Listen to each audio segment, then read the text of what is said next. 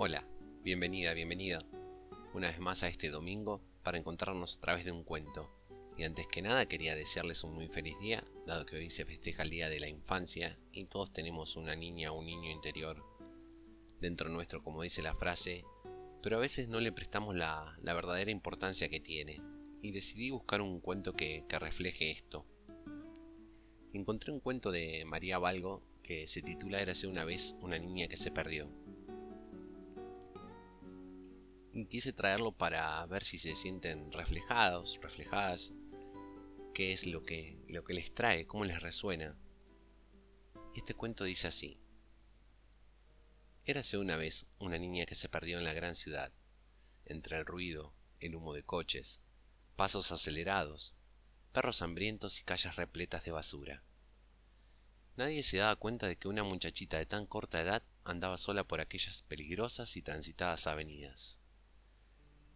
Ella miraba hacia arriba aquellas altas y apresuradas personas desconocidas, pero nadie le devolvía la mirada.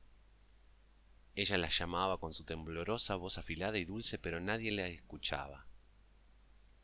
La niña, triste y asustada, se sentó en un diminuto portal y comenzó a llorar. Parecía invisible, no veían su miedo, no escuchaban su llanto.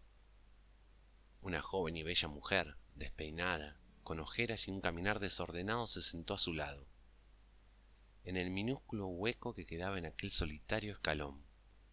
Agachando la cabeza, comenzó a llorar. También. Entonces la mujer sintió a la niña a su lado, y la niña sintió a la mujer. Se miraron a los ojos, las últimas lágrimas resbalaron por sus mejillas. Ya no estaban solas. La mujer tendió su mano a la niña, y ésta se la apretó con fuerza, y así, agarradas, se disolvieron entre la multitud. Ahora, a veces, se vuelven a perder, pero ambas saben dónde se podrán reencontrar, en aquel minúsculo portal, en medio de la gran ciudad, entre el ruido, el humo de coches, los pasos acelerados, los perros hambrientos y las calles repletas de basura donde un día se perdió una niña. Y colorín colorado, este cuento se ha encontrado. Como les decía, tenemos ese niño interior. Yo a veces pensaba que era una tontería eso de sanar al niño interior, hasta que lo descubrí y lo empecé a realizar, lo empecé a sanar. Y el cambio fue rotundo. Quedamos siempre aprisionados en, en, ese niño que fue creciendo y a través de las emociones que le fueron proyectando, él las iba juntando, acumulando. Y a medida que vamos creciendo es como que las aprisionamos, no lo queremos ver, no lo queremos escuchar, porque a veces nos refleja cosas feas. Pero así es imposible sanarlo.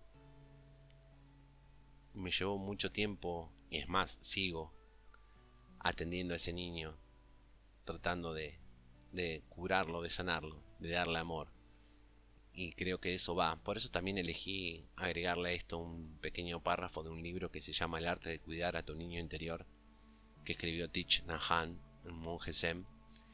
Y este pequeño párrafo se titula Escuchar y dice así.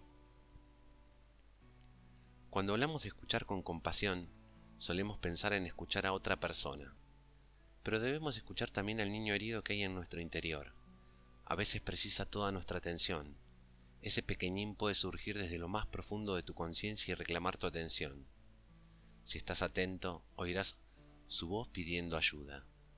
En ese momento, en vez de prestar atención a cualquier otra cosa que tengas delante de ti, vuélvete y abraza con ternura al niño herido. Puedes hablarle directamente con el lenguaje del amor, diciéndole, en el pasado te dejé solo, escapé de ti, ahora lo lamento mucho voy a abrazarte. Puedes decirle, querido, estoy aquí para lo que necesites, voy a cuidarte muy bien, sé que sufres mucho, he estado muy ocupado, te he desatendido, pero ahora he aprendido una manera de volver a ti. Si es necesario, tienes que llorar junto a ese niño. Cada vez que lo necesites, puedes sentarte a respirar con él. Al inspirar, voy a volver a mi niño herido al expirar, voy a cuidar bien de mi niño herido. Tienes que hablar con tu niño varias veces al día, solo así conseguirás sanarle. Al abrazarle tiernamente, le aseguras que nunca le fallarás ni le desatenderás de nuevo. El pequeño se ha quedado solo durante mucho tiempo, por eso tienes que empezar esta práctica enseguida. Si no lo haces ahora, ¿cuándo lo harás?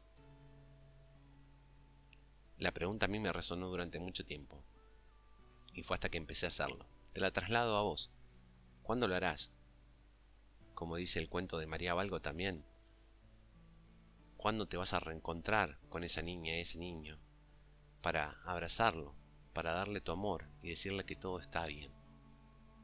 Espero que te hayas sentido identificado o identificado con, con el cuento, te resuene y vuelvas a hablar con esa niña o ese niño interior. Feliz día nuevamente, les dejo un abrazo y nos volvemos a encontrar el próximo domingo con otro cuento.